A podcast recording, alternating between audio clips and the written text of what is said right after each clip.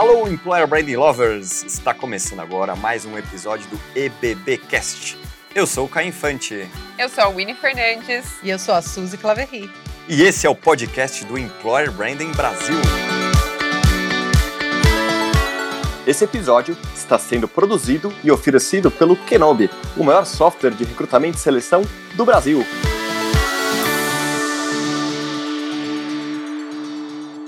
Olá, Employer Branding Lovers!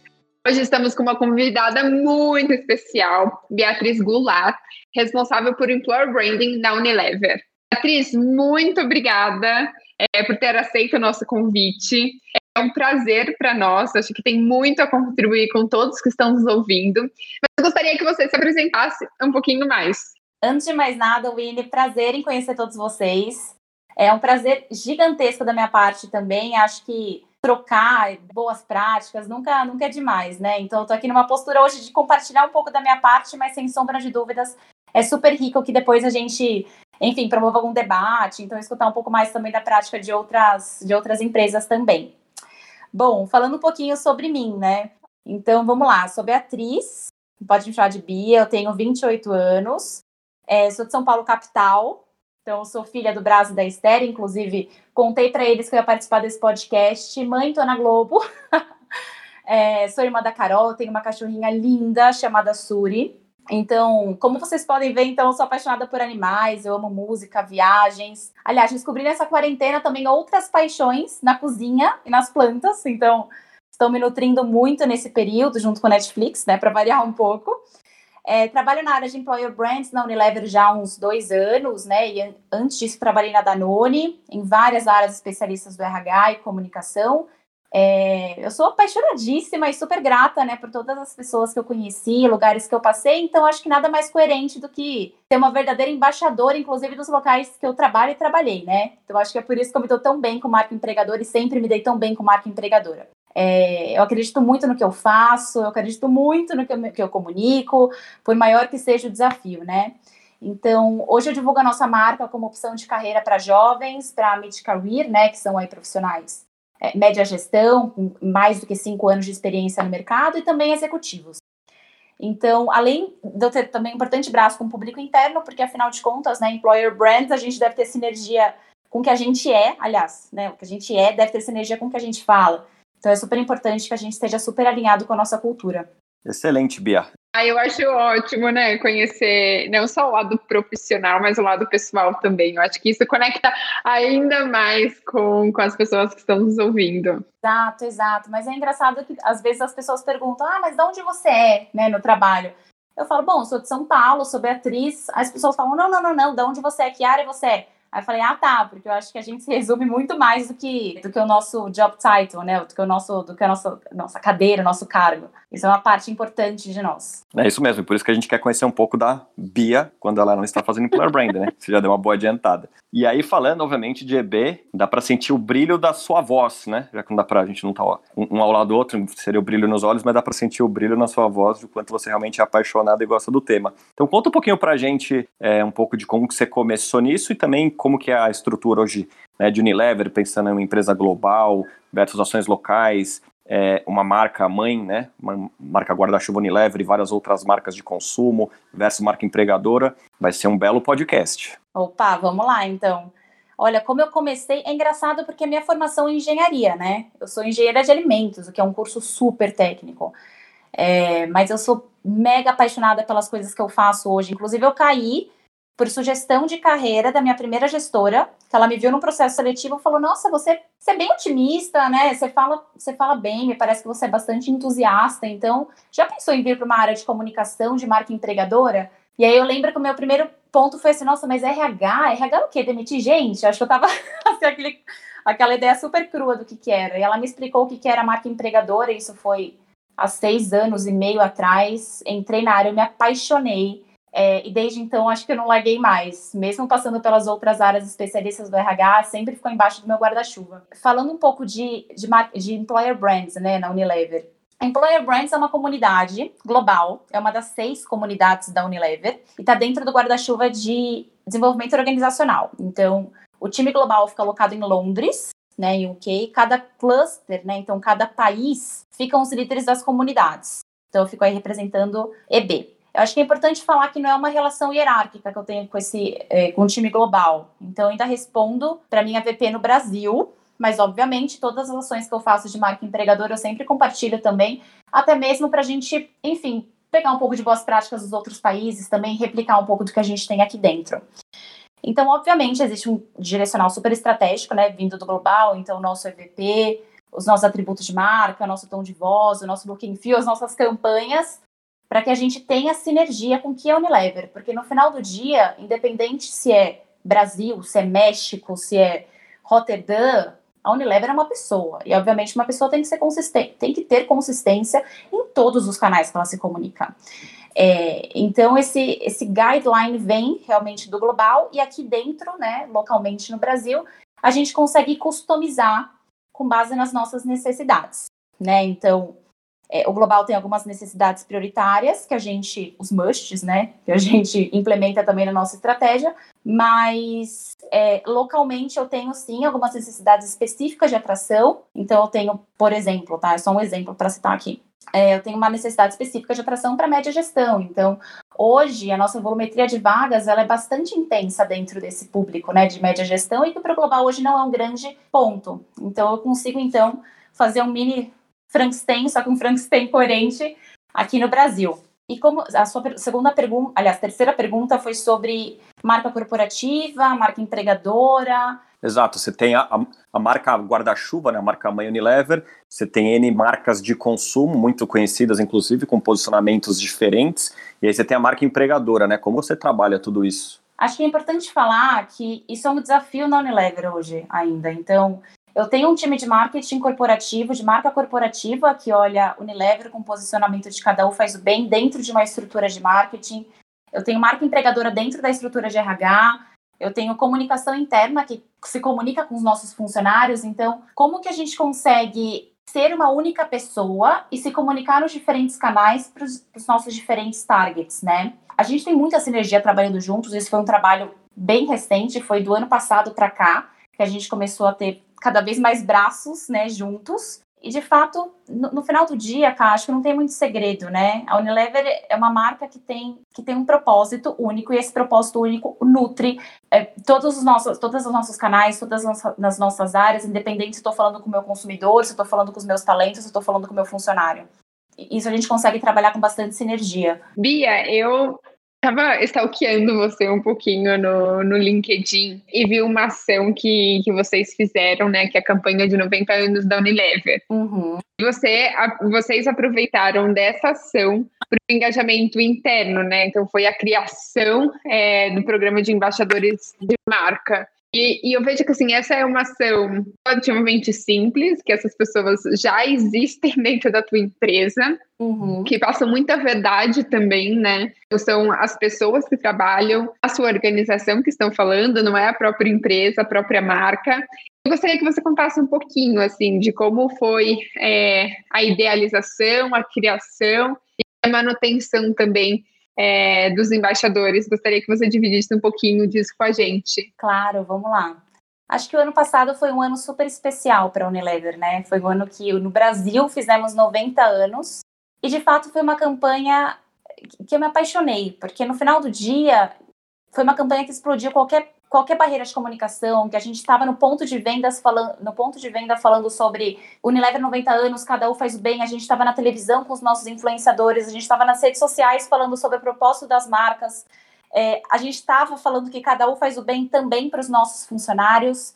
É, a gente estava falando, só para você ter uma ideia, acho que extrapolou tanto essa campanha de 90 anos de cada um faz o bem, que alcançou também a nossa campanha de estágio de trainee. Então, de fato, assim, foi um ano que a gente consistentemente falou que cada um faz o bem e aí bora fazer o bem. É, o nosso desafio, falando um pouco de funcionários, né, foi como criar e engajar 11 mil embaixadores de marca, né? Porque no final do dia é muito mais poderoso que eu tenha 11 mil funcionários falando sobre como é trabalhar na Unilever, o que, que é Unilever, o que, que é cada um faz o bem, o que, que são os nossos produtos, do que a própria Unilever falando sobre ela mesma, né? Acho que a gente consegue muito mais alcance, mais capilaridade. e o mais importante, muito mais credibilidade também e autenticidade no que a gente fala. É, então, a campanha de 90 anos do ano passado durou cerca de seis meses. A gente começou a falar isso no meio do ano. E daí em diante a gente foi formando, né? Eu falo a gente, que é um pouco de RH, marketing, comunicação. Fomos criando, então, uma grande crescente. A gente começou pensando um pouco no funil, no funil de atração, né? Que a gente está um pouco careca de saber. Começou, então, com uma ação de aware, do tipo, a Unilever está fazendo 90 anos. E você sabia que cada um faz bem? O que, que cada um faz o bem? nossas marcas, como elas fazem o bem.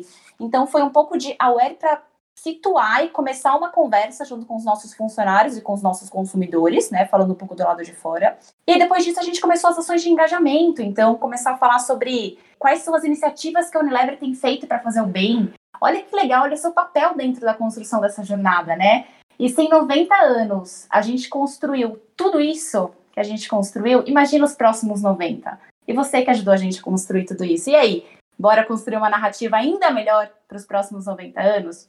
E aí, no final, então, foi a grande explosão, né, que é a ponta do funil, é, uma grande celebração. E assim, foi uma celebração 100%, em 100% das localidades, então, é, numa festa de final de ano. Então, as regionais de vendas é, estavam dentro também da, do conceito de cada um faz o bem, as nossas fábricas também, os nossos centros de distribuição, o nosso escritório. Então, de fato, foi um ano super marcante, que a gente teve muita consistência e muito sucesso em comunicar a nossa marca entregadora e formar embaixadores de marca. Bia, é, quais foram os principais desafios que apareceram é, nesse projeto? Porque eu imagino que, que tiveram, né? Você está falando de 11 mil embaixadores, são muitas pessoas que estão em diferentes lugares e são diferentes formas de você engajar. Assim, conta um pouquinho também quais foram esses desafios ao longo do, do percurso, que eu acho que é, quando a gente tem um erro, quando os desafios aparecem, é, esses são os momentos que a gente mais aprende também. Ah, sem sombra de dúvida. Bom, citando um pouco dos desafios, é, sempre quando a gente tem uma coisa super massiva, uma campanha muito massiva, obviamente a gente precisa lembrar que no final do dia são pessoas do Brasil inteiro que têm necessidades diferentes. Então, apesar de ser algo massivo que eu devo comunicar para todos eles, eu deveria considerar o que, que eles, o que, que é importante para aquele público, né? Então, o que eu comunico hoje para o público da fábrica, o que, que é importante para o público da fábrica, de Valinhos, por exemplo, é diferente do que para o escritório importante. O que eu comunico hoje é sobre cada um faz o bem as nossas marcas para a regional de, venda, de vendas leste hoje é também diferente do que, por exemplo, o centro de distribuição é, em Recife. Então, acho que o maior desafio dessa campanha foi como tornar isso de fato é, relevante, assim, tornar realmente, enfim, trazer uma capilaridade, considerando que são 11 mil pessoas e que são 11 mil é, níveis de engajamento diferentes e que são 11 mil pessoas que, é, que têm necessidades diferentes, basicamente. Então, acho que customizar tudo isso foi um grande desafio. E aí eu contei muito com a ajuda dos VPs, né, com os business partners que estão muito próximos de cada um desses sites, né, que são as localidades, para tra trazer um pouco de qual é o melhor timing, qual é o melhor canal que funciona com eles, qual é a melhor forma de comunicação dessa, desse enredo, dessa narrativa. Então, de fato, foi um trabalho, assim, não foi de employer brands, não foi de comunicação, mas foi um trabalho de, enfim, feito a milhões de mãos. Isso foi o mais difícil. Mas eu acho que aí que tá, é, acho que a grande questão e até o sucesso da, da nossa área e do nosso trabalho. A gente, a gente é uma área que tem ligação com várias outras, né? Então, não necessariamente a gente é líder direto, mas a gente tem que influenciar e impactar de alguma forma que outras áreas vejam a, a necessidade e o valor de executar ou aquele projeto, de fazer aquela ação. Então, acho que isso também é, é um grande, é um desafio, né? Querendo ou não, assim, para você é, conseguir impactar e fazer com que essa ação impacte esses, essas 11 mil pessoas, você tem que ter apoio, né, de outras áreas, de outras pessoas também. Exato, e a gente sempre fala muito daquela palavrinha de ser user-centric, ser focado no usuário, focado no consumidor, focado no nosso talento. Então, de repente, o que, qual que é a real necessidade desse cara? O que, que ele quer ouvir? Então não adianta nada eu bombardear várias informações que a Unilever tem uma meta até 2022 de que 100% dos, dos produtos sejam de materiais reciclados ou recicláveis. Co comunicar basicamente para os 11 mil funcionários esperando que eles compartilhem isso. Porque, de repente, isso é um tema, tem, existe um outro tema mais latente, mais relevante para alguma localidade. Então a gente precisa realmente entender um pouco mais a necessidade daquele, daquele consumidor, entre aspas, né? Da, da nossa mensagem para entregar o que, que, o que, de fato faz mais sentido, né? Mas mesmo com mensagens customizadas, eu acho que a beleza de employer brands é que no final do dia a gente tem muita, muita sinergia, né? A gente tem muita consistência no que a gente é. Então, o que a gente tem dentro de casa deveria ser o que a gente comunica para fora. E que pode ser que isso seja diferente, a maneira de se comunicar seja diferente na região A ou na região B. Acho que a beleza de employer brand está aí. Né? Como que eu consigo aliar o que, que o, meu, o meu usuário, o meu consumidor, o meu talento precisa com o que eu tenho para oferecer, que é meu interesse de oferecer. Né? Então, acho que está muito aí. É, Bia, achei super bacana a tua história até aqui. Eu acho que eu me identifico muito com você, que eu também vim de uma outra área, de um outro, um outro mundo que não de recursos humanos, né? Também tive a oportunidade de trabalhar em empresas multinacionais, então entendo bem essa questão de flexibilização, como é que a gente consegue trabalhar globalmente e localmente, a questão do EVP e etc. Então, muito bacana poder ouvir de outra pessoa também uma história bastante similar aí, com várias identificações. Acho que uma pergunta que eu ia te fazer aqui é justamente em relação a, a essa questão de investimento, né, de marca comercial e marca empregadora. É, com certeza a Unilever tem um investimento gigante aí para falar de marca comercial e muitas empresas sempre falam para mim, ah, mas eu já tenho um investimento grande de marketing, por que, que eu preciso fazer investimento de marca empregadora? Por que, que eu preciso fazer alguma coisa mais segmentada para esse público de talentos? A minha marca já é muito forte no mercado mercado. E eu costumo bater bastante nessa tecla que não é a mesma coisa, né? Que quando a gente faz um investimento, ele é bastante diferente para públicos diferentes. Eu queria entender um pouquinho, então, até para a gente contar aí para os nossos ouvintes, como que é isso para vocês, né? Até porque vocês podem ser um grande case nesse sentido, né? Uma marca que tem um investimento com certeza gigante aí para falar de marcas comerciais e ainda assim quer né, investir e faz todo esse investimento em relação à marca empregadora com uma, um processo aí muito maduro do que a gente enxerga de employer branding no mercado. Como e por que vocês fazem esse investimento, né? Que, que valor você vê, né? Por que, que você acha que essa decisão de investir em marca empregadora é certeira? E qual é o valor que você vê para a marca empregadora, para a gestão de marca empregadora aliado ao negócio? Queria ouvir um pouco de você aí, como é que é na Unilever. Super, vamos lá. Acho que marca empregadora e marca, corpora e marca corporativa eles são sim a mesma, enfim, são mesmo dentro do guarda-chuva Unilever, mas, a, mas o meu target é diferente. Então, a marca corporativa fala com o meu consumidor e fala com as marcas. Ele vai falar com a minha mãe sobre Omo, vai falar com a minha tia sobre Que Bom, e vai falar com a minha irmã, ou, enfim, com o meu colega de trabalho sobre Hellmans, por exemplo, ou sobre o desperdício de Hellmans. O Que Bom ele fala comigo também, tá? Fala... Exatamente. fala muito comigo, aliás. É, e marca empregador, ele fala com os meus talentos. Ele fala com pessoas sobre a Unilever como opção de carreira. Ele fala como é trabalhar na Unilever. Ele fala sobre o propósito da minha marca. Então, não necessariamente, por exemplo, a minha mãe, que é uma grande consumidora de Omo, ela é um target para mim dentro de marca empregadora. Pode ser, tô dando um exemplo, tá? Mas não necessariamente ela está dentro desse meu target. É, então, a mensagem que eu passo para os meus talentos, né, e tem que ser super, super em linha com a minha necessidade de atração, né, alinhado com o time de recrutamento e seleção, volumetria de vagas e, enfim, qualquer outro projeto flexível que precise de talentos trabalhando juntos, ele deveria ser customizado falando um pouco sobre o mundo humano, né? O que, que, são as pessoas que trabalham por trás dessas marcas, né? Como que é trabalhar? Qual que é o propósito? E aí, com isso, eu vou conversar com esses talentos e alguns deles não vão se identificar. E tá tudo bem se alguns deles não se identificarem com a Unilever. Tá tudo bem se alguns deles olharem e falarem, putz, eu acho que a Unilever não seria uma boa carreira para mim, uma boa opção de carreira para mim, porque é exatamente isso que eu quero. Eu quero, como marca empregadora, criar uma distinção nos talentos para que aqueles que verdadeiramente se conectem com o meu propósito de marca empregadora, eles queiram trabalhar comigo, eles me reconheçam, eles me valorizem. É, porque aí toda vez que a gente fizer algum tipo de recrutamento, vai ser muito mais assertivo. Então, eu acho que uma grande dor, e é um debate infinito, eu não sei se vocês já passaram por isso, foi sobre usar é, número de inscritos em programas de jovens talentos. Então, para muitas pessoas, o, tá tudo bem, tá? Se for, mas estou aberta à discussão. Mas, enfim, para muitas pessoas que eu vejo, um programa bem sucedido de estágio, de trainee ou qualquer outra campanha é o número de inscritos, né? Eu sempre bato na tecla de, tudo bem, eu posso atingir 100 mil pessoas inscritas num programa de estágio, mas essas 100 mil, elas realmente elas se conectam comigo? Elas são realmente, é, elas têm uma qualidade com base no que é esperado dentro dessa empresa?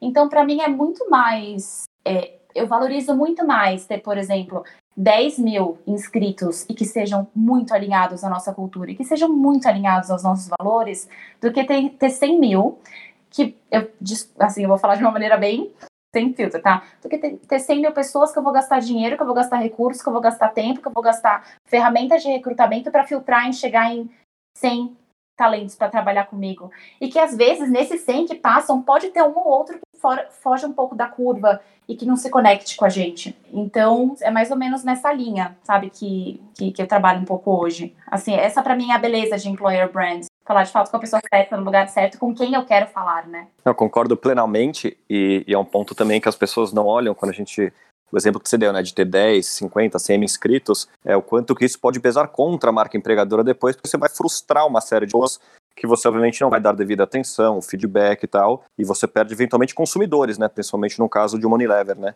Acho que esse é um outro ponto que poucas pessoas é, param e analisam, né, mas enfim, que bom que você tem essa visão, e a Unilever também. Eu fico feliz em ouvir isso. Aproveitando, né, quando você fala de, né, de ter entre aspas, a cara da Unilever, né? Uma, uma expressão que a gente usa bastante, ter a cara da empresa. Como é que você vê a questão do EVP da Unilever? Como é que é, foi feito global, se é local? Você tem um pouco para falar, pouco de conhecimento disso, do EVP do dia a dia? Como é que funciona? Olha, o EVP da Unilever, na verdade, qualquer tipo de, enfim, qualquer trabalho com a persona da Unilever, é, ele vem diretamente do global, né? Então, o, o modo de trabalho é co-construído com os principais países, então o Brasil participou da construção do EVP, isso foi há uns dois, há uns três anos atrás, tá? É, e com esse posicionamento de marca, então, a gente conseguiu então replicar é, dentro de cada localidade. Então, foi feita uma série de entrevistas, de pesquisas, tanto da maneira da percepção do, dos talentos quanto a Unilever, mas também é, dos nossos resultados de pesquisa de clima de funcionários e etc, para que a gente tenha sinergia com o que a gente é verdadeiramente e ver onde que estão aqueles pontos, né? De o que que eu sou, com o que que eu quero, o que que eu sou hoje, né? Com o que que eu quero comunicar e quem eu quero impactar. É, então foi feito, foi, essa pesquisa é feita globalmente, co-criada com os principais países, e o Brasil foi um deles. Hoje o nosso EVP na Unilever, é, vou falar bem a, a, frase final, né, o grande claim, é uma Unilever melhor, um mundo melhor e um você melhor. E o antigo EVP da Unilever era um futuro melhor feito por você. Esse novo MVP, eu acho que a grande beleza dele é, tá em falar sim resultados sustentáveis para o negócio. Então, no final do dia, a gente é uma empresa, a gente tem acionistas, a gente tem marcas, a gente tem produtos, né? Que sim, a gente pretende vendê-los para os nossos consumidores, mas que esses resultados eles sejam sustentáveis e que eles de alguma forma construam um mundo melhor, que eles impactem, impactem comunidades, que eles causem um impacto positivo no mundo. Mas assim, é um resultado para o negócio, sim, mas ao mesmo tempo que esse resultado cause um impacto positivo para a sociedade, né? E que ao mesmo tempo que a última frase, né, do nosso VT, que é um você melhor, como que isso também ajuda no meu desenvolvimento como profissional, no meu desenvolvimento como pessoa. É, então, assim, a partir daí a gente consegue contar uma série de histórias, né, dos nossos funcionários, uma série de histórias é, muito legais, alinhadas a projetos que começaram é, com alguma marca e que no final das contas é, impactaram a sociedade de alguma forma e que aquele líder daquele projeto ele contribuiu para o desenvolvimento dele. Então, inclusive, a última campanha né, que está no ar agora, confiram nos nossos canais de carreira, arroba Carreiras Unilever, é, ela fala muito sobre The Power of You. Não conseguimos traduzir, né, porque é o The Power of You com a Unilever, mas é basicamente como que as pessoas conseguem colocar o propósito delas no seu dia a dia na Unilever. Então você percebe que é um pouco sobre uma Unilever melhor e um mundo melhor e um você melhor. Aí a gente consegue, enfim, contar essas histórias de uma maneira muito mais humana, muito mais genuína, é, trazendo muita diversidade, que é super importante para a gente, e que independente desse funcionário que está na fábrica, que está em vendas ou que está é, na cadeira administrativa, que ele viva esse VP de uma Unilever melhor, um mundo melhor e um você melhor. Sensacional, demais. Já podemos mandar currículo, Caio. Eu tenho certeza que esse arroba carreiras Unilever vai crescer 13% depois do nosso, do nosso podcast aqui. Ah, vamos lá então. É apaixonada pela empresa. Que, que gostoso ouvir isso, assim, algo tão, tão natural, né? Ai, meu Deus. Sou mesmo. Ia, Oi, agora a gente tem o nosso famoso bate-bola. Bora? partiu, vamos lá. Primeira pergunta: quais são as pessoas que mais te inspiram? Pode ser employer branding ou qualquer outra vertente, mas aquelas é, uma ou mais pessoas que você tem como, como referência. Olha, ai, difícil a pergunta, né? Que são tantas pessoas que me inspiram hoje. É, mas por incrível que pareça, é super fora do universo de employer brands. Uma pessoa que me inspira muito é o Paul McCartney. Enfim, não sei se vocês conhecem esse Beatle, baixista dos Beatles, gênio da música. É, acho que o Paul ele traz uma coisa tão linda na história inteira dele, que é como ele se reinventa de acordo com o contexto, de acordo com o ambiente, né? Então, putz, pensa comigo, né? Um cara de 60, de quase 80 anos, que de alguma forma ele se reinventou e hoje consegue conversar com diversos públicos, né? Inclusive, olha para mim, né? Eu tenho 28 anos, eu não era nem nascida na época que os Beatles estouraram.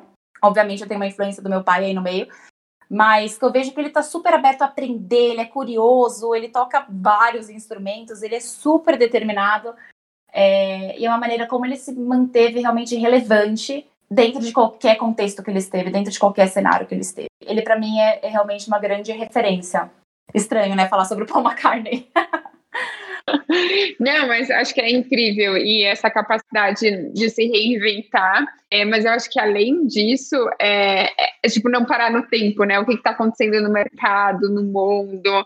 Acho que é juntar várias referências e conseguir conversar com diferentes tipos de pessoas também, né? Isso que ele faz no final. Exato, é isso que ele faz. Então ele se conectou, assim, ele ele se conectou junto com a plataforma do Spotify para criar um canal dele dentro do Spotify. Ele se aliou a um grande programa de TV que é consumido por pelo público um pouco mais de 20 a 40 anos, né?